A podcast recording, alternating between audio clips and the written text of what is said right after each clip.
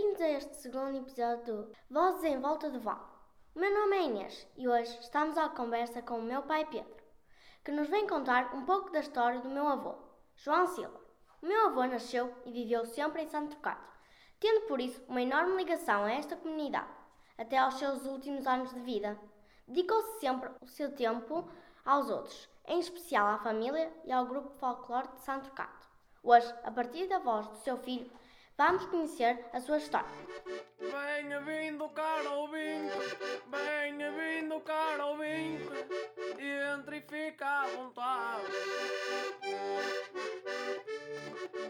Entre e fica à vontade, vozes em volta do vale, são histórias da comunidade.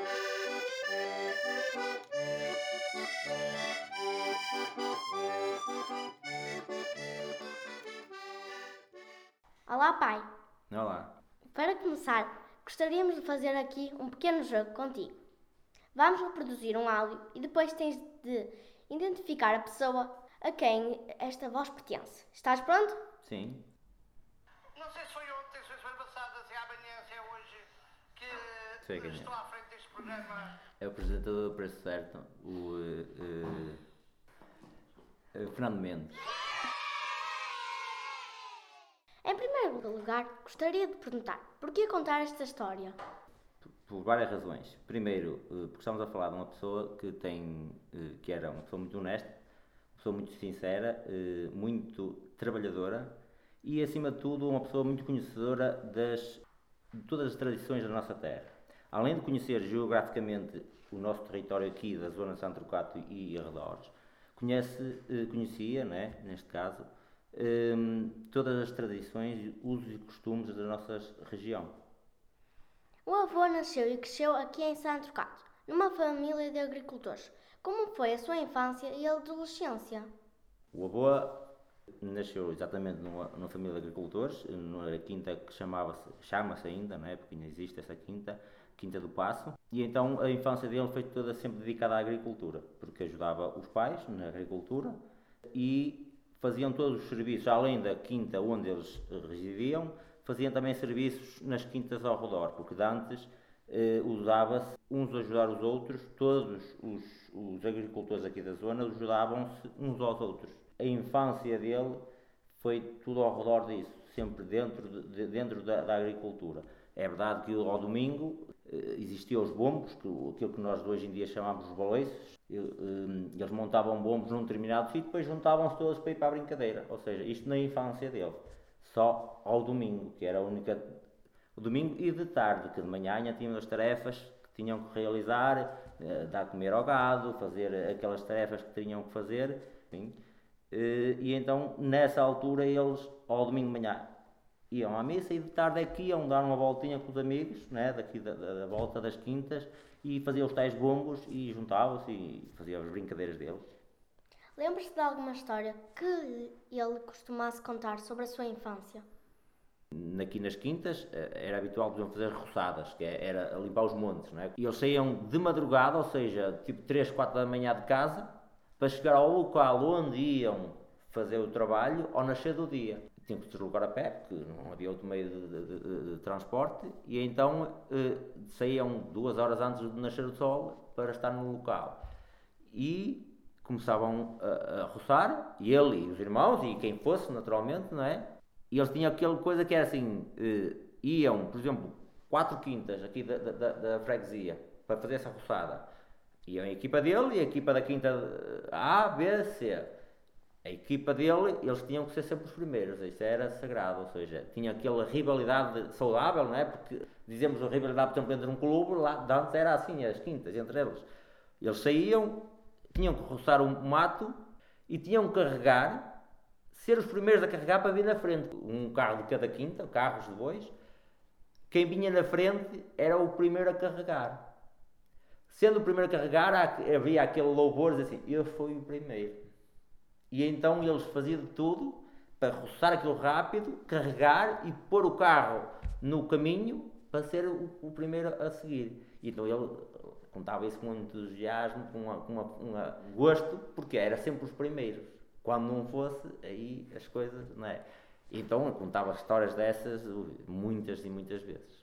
Situações dessas, vindimas, por exemplo, nas vindimas também eles formavam na mesma situação, mesmas equipas e tal, e, e tinham aquela coisa, nós temos que encher primeiro lugar, nós é que temos que encher, e então havia aquela rivalidade para ver quem é que conseguia encher primeiro lugar, então era tal, tal, tal, tal, sempre aquela coisa, como a escada, né? usava-se antes, havia os bardos, né? as árvores grandes, hoje em dia não se vê muito disso, então era preciso escadas sempre de 20 e 22 passadas. Então eram escadas enormes. E o melhor colhedor era aquele que andava com a escada maior. Não interessa se colhia muito ou pouco, mas tinha que andar com a escada grande. Era aquele, aquele, aquele gosto de dizer assim: eu é que tenho a maior. E então eles tinham essa rivalidade entre eles. É? Eu contava muitas histórias dessas, muitas mesmo, muitas. Como era Santo Cato na altura? Santo Cato na altura era, era uma aldeia, né, freguesia, que era povoada praticamente só por agricultores. Né? Tinha os, Sadorado tinha muitas quintas. Hoje em dia essas quintas algumas foram, foram se desfazendo né, em parcelas, mas na altura havia muitas quintas em Santo Trocato e tal, todas elas estavam ocupadas e cultivadas. Uh, e nessa altura era, um, era, era, era uma freguesia que a nível, por exemplo, hoje em dia não, não há a quantidade de casas que hoje tem, não havia isso, não havia o movimento que hoje tem, era uma coisa muito pacata. Sabes como é que os avós se conheceram? Sim, o, o avô morava na Quinta do Passo e a avó na Quinta do Cardote, que eram duas quintas que faziam fronteira uma com a outra, digamos assim. E então, claro, né, eram vizinhos e conheceram-se e pronto, né, as coisas foram fluindo, não é? Uma vez, o Bubu contou uma vez que uh, aquela que tem as perninhas grossas tinha de ser minha, minha mulher. Como foi crescer com eles? Que tipo de pais eram? Era assim, eram os pais que eram, prontos, uh, naquela altura havia muita dificuldade a nível financeiro, não é? E então uh, davam-nos a mim e aos meus irmãos aquilo que podiam, não é? Na altura, porque a minha mãe nunca trabalhou fora de casa, não é? Sempre trabalhou na agricultura e doméstica. Uh, o, pai, o meu pai uh, trabalhou já em adulto, depois de ter casado, trabalhou fora. Mas, como era o único que trabalhava na, uh, para sustentar os filhos, a vida era bastante dificuldade, ou seja, em nível de monetário, não havia verbas para comprar, que hoje em dia vocês têm tudo, não é? Antes não tínhamos nada disso. Tínhamos só o básico para comer e roupa era mesmo só o, o essencial. Tentarmos naturalmente dar a educação que, que nos conseguiram dar, porque assim, o Bu nunca andou na escola, era analfabeto, nunca, nem sabia uh, escrever o seu nome. Não, o não saber escrever não quer dizer que lhe impediu de, de ter outras coisas, mas dificultou em algumas situações. Qual era o trabalho do avô? Até a idade adulta sempre trabalhou na agricultura. Depois da idade adulta e depois de, eh, eh, na altura que casou, ele trabalhou algum tempo num, num alambique de azeite, que era, curtiam azeitonas, não é? Eh, depois foi para o Coelima, Coelima que é uma empresa de tecidos, e então esteve lá uns anos. Sempre trabalhou em turnos, para quê? Para depois ter algum tempo disponível para continuar a agricultura que ele sempre gostou, não é? Depois de se reformar, dedicou-se totalmente à agricultura. O avô dedicou 60 dos seus 80 anos ao grupo folclore de Santo Cato. O que é que tanto o encantava nesse grupo? o grupo avô era, como se costuma dizer, o menino, a menino dos olhos dele, não é? Tudo, ronda, eh, tudo andava à volta do grupo.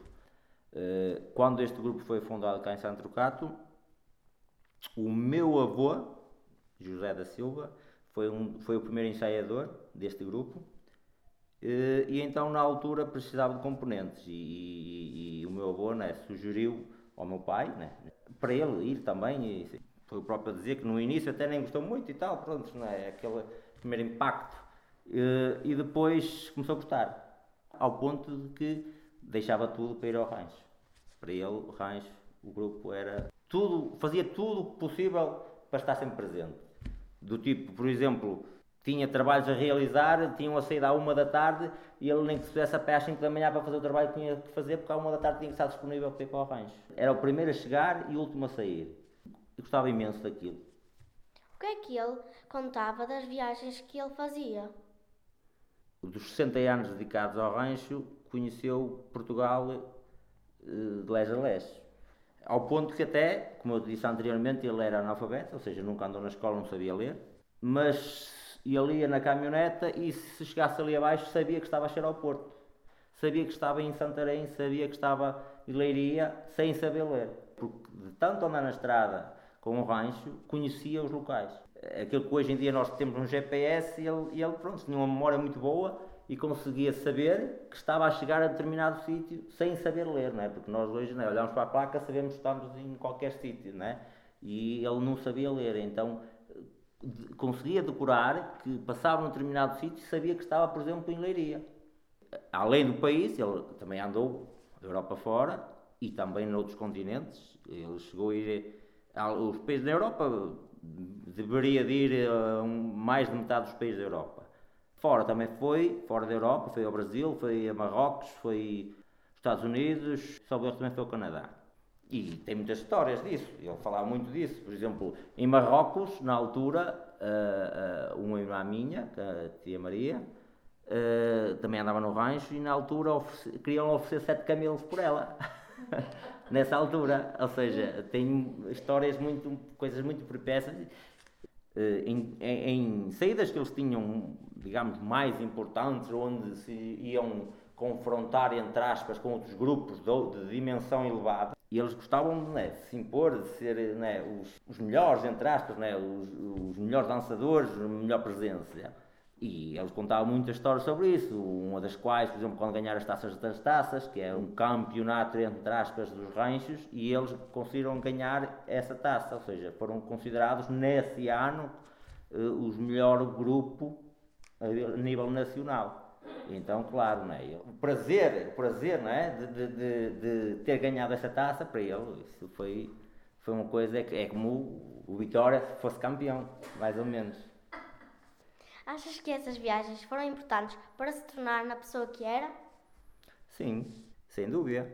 É assim, ele como viajou muito com o rancho, não é? Conheceu muita coisa, muitos locais, muitas culturas, muitas pessoas. Sempre que ia a um determinado sítio encontrava uma pessoa que conversava eh, partilhava as tradições de uma terra e de outra, e ele falava muito nisso, e gostava muito de aprender com os outros também as tradições da terra deles.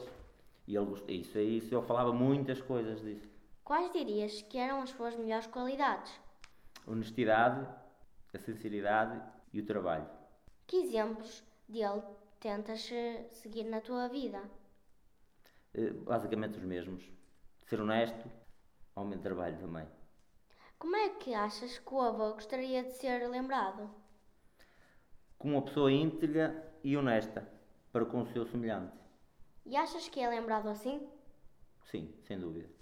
Para quem presenciou os últimos dias dele, principalmente na partida, tivemos mensagens não só do país inteiro como também de fora, né? em todos os países por, ele, por onde ele passou as pessoas manifestaram o pesar pela situação, não é? E então é sinal que ele deixou a sua marca. Nos últimos anos de vida dele, eh, pronto, ele teve um cancro, não é? Ele já, nos, quando estava a fazer tratamento, eh, ele foi homenageado por 60 anos eh, de trabalho no grupo, não é? E então fizeram uma cerimónia, aos 60 anos, e ele foi convidado, ele na altura já não participava das saídas porque estava bastante debilitado, mas convidaram para estar presente e ele ainda dançou uma ou duas danças, quer dizer, ele ficou felicíssimo por, pronto, ser, uh, quer dizer, naturalmente não sabia que ia ser a última dança dele, não é, no, no, no, um, no palco, uh, mas pronto, ainda dançou e, e, nós estávamos todos presentes e pronto, houve ali um momento de emoção, não é, porque sabíamos que seria das últimas vezes que ele ia dançar, pronto, não é, foi, foi bastante emocionante. E depois daí né, chegou a dançar no hospital né, para as enfermeiras, foi um período bastante eh, longo, de um ano e tal, em tratamentos. Então chegou a dançar no hospital porque ele, houve uma vez que ele uh, coincidiu o dia do aniversário dele ir ao tratamento, então ainda chegou a dançar lá no hospital para as enfermeiras um bocadinho, não é? E eh, pronto, são momentos não é, que ficam para a vida, não é? E foi, é bastante emocionante, é, é uma pessoa que entre aspas, anónima, ou seja, porque nunca ocupou um cargo de relevo, é? no sentido de, de- de qualquer eh, situação de, de alguma instituição, não é? participou no rancho e tinha voz ativa e tinha, era uma pessoa bastante influente no rancho, mas nunca ocupou propriamente um, um cargo de hierarquia. E chegar ao- ao- aos últimos eh, dias da vida dele, não é? e depois também após a morte, ser lembrado por todos e por, pelos sítios onde ele passou. E foi uma pessoa bastante, ou seja, acarinhada na última viagem dele, não é? da igreja ao cemitério, pela comunidade. Este podcast é sobre as vozes, a vozes em volta do vale. Por isso, gostamos de terminar perguntando o que é que a voz do avô ainda te diz. Diz muita coisa. Duas coisas principais. Ele, uma, uma frase que ele dizia sempre muito era: eh, Olha para o que eu te digo, porque eu já passei por muito. Todas as histórias que ele contava era para nos alertar das situações que nós poderemos no futuro encontrar. E então ele, ele acabava sempre por dizer, ou começava a história ou acabava. Olhar para o que eu vos digo, porque eu já passei por muito. Muito obrigada por vir. Obrigado, eu.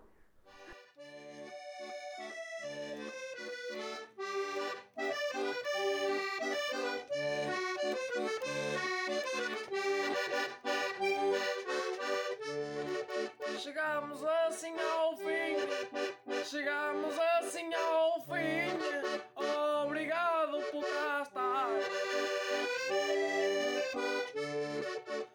Obrigado por cá estar.